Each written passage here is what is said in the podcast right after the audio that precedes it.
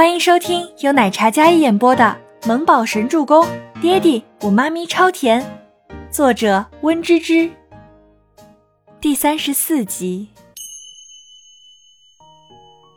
对了，过会儿我还要去警察局做笔录，我就不信光天化日之下还有人能这么猖狂。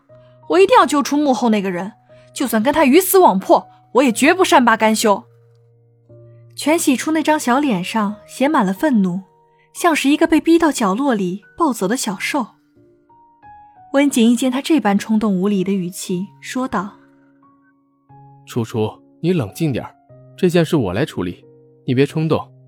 你看你冲动做出来的事情，哪一件不是钻进他们母女的圈套里？”他温润的嗓音一出，清越的声音似水溅青石，悦耳般的好听。比起全喜初火爆还有冲动，他沉稳冷静，说出来的话像是跟他人一样，温润却让人极有安全感，内敛不张扬却张弛有度。哦，全喜初最敬佩的就是温景逸了。见他这么说了，他也不好意思再继续说什么。初初，你来抱着木宝，我去楼上看看我妈，然后我跟你一起去警局。这件事情一定要查清楚。伤害他在乎的亲人，倪清欢一定不会善罢甘休的。就算对方有着只手遮天的实力，他也不会退缩半分。倪清欢打算去看看母亲，然后去警局的路上，把他最近遇到的事情跟两人说清楚。他们是他最好的朋友，像亲人一样的存在，他不想隐瞒。虽然这些听起来不怎么好。好，全喜初从倪清欢怀里接过刚睡着的小木宝。这小家伙虽然一直不哭不闹，但他们都知道他刚才一定也吓坏了。为了不让大人担心，所以他在强撑。待会儿我也去。温景逸将身上的白大褂脱下，挂在衣帽架上。白大褂里面是一件白色衬衫，长袖的白衬衫。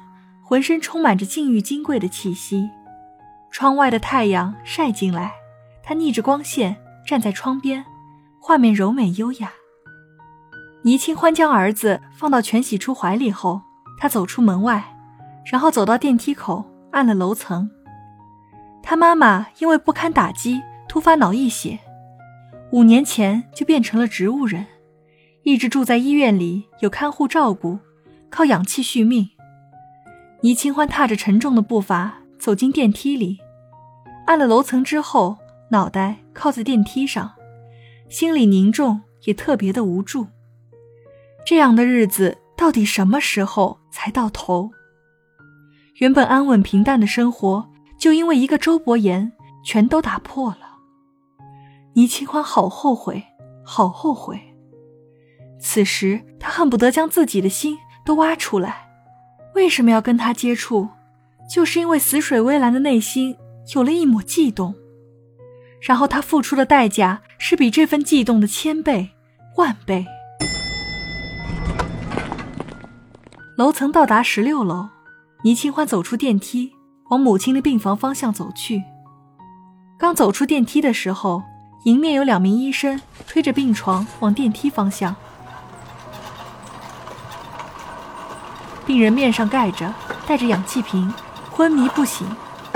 倪清欢看了一眼，心里又是苍凉了几分。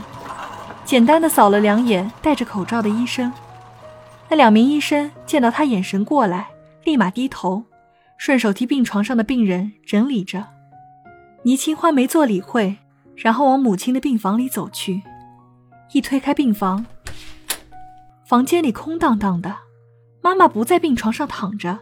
看护阿姨也不在，倪清欢有些狐疑，然后他看了看四周，这是一间独立病房。为了让母亲有康复的可能，他宁愿多出一些医药费，也要让妈妈有一个舒适、安静的单独病房。赵姨，倪清欢从没见过推开房门，妈妈没有躺在病床上。毕竟他妈妈是植物人，没有什么需要检查的。也不用每天散心，只需要看护阿姨每天按摩，让她的肌肉不萎缩。赵姨。倪清欢走到洗手间门口，看见虚掩的门，轻轻推开。推开后，她被眼前的一幕愣住了。赵姨躺在地上，像是昏迷过去了。倪清欢心里警铃大作，她赶忙跑到护士台。护士，一六八房间的看护阿姨昏倒了，我妈妈不见了。护士抬头看到熟悉的倪清欢，见她神色焦急，倪小姐，你不是让人办转院手续的吗？护士长有些疑问的看着眼前的倪清欢，转院手续？什么？我从来没有打算转院。倪清欢焦急万分，心里正有种不祥的预感。他连忙给温景逸打电话：“景逸哥，我妈妈不见了，被人转移走了。”倪清欢急得眼泪簌簌的掉，像是跌落了寒潭，冷意遍布她全身。说话间，就连浑身也开始颤抖了起来。阿姨不见了，你别急，我这就让医院封锁出口。温景逸安抚着倪清欢。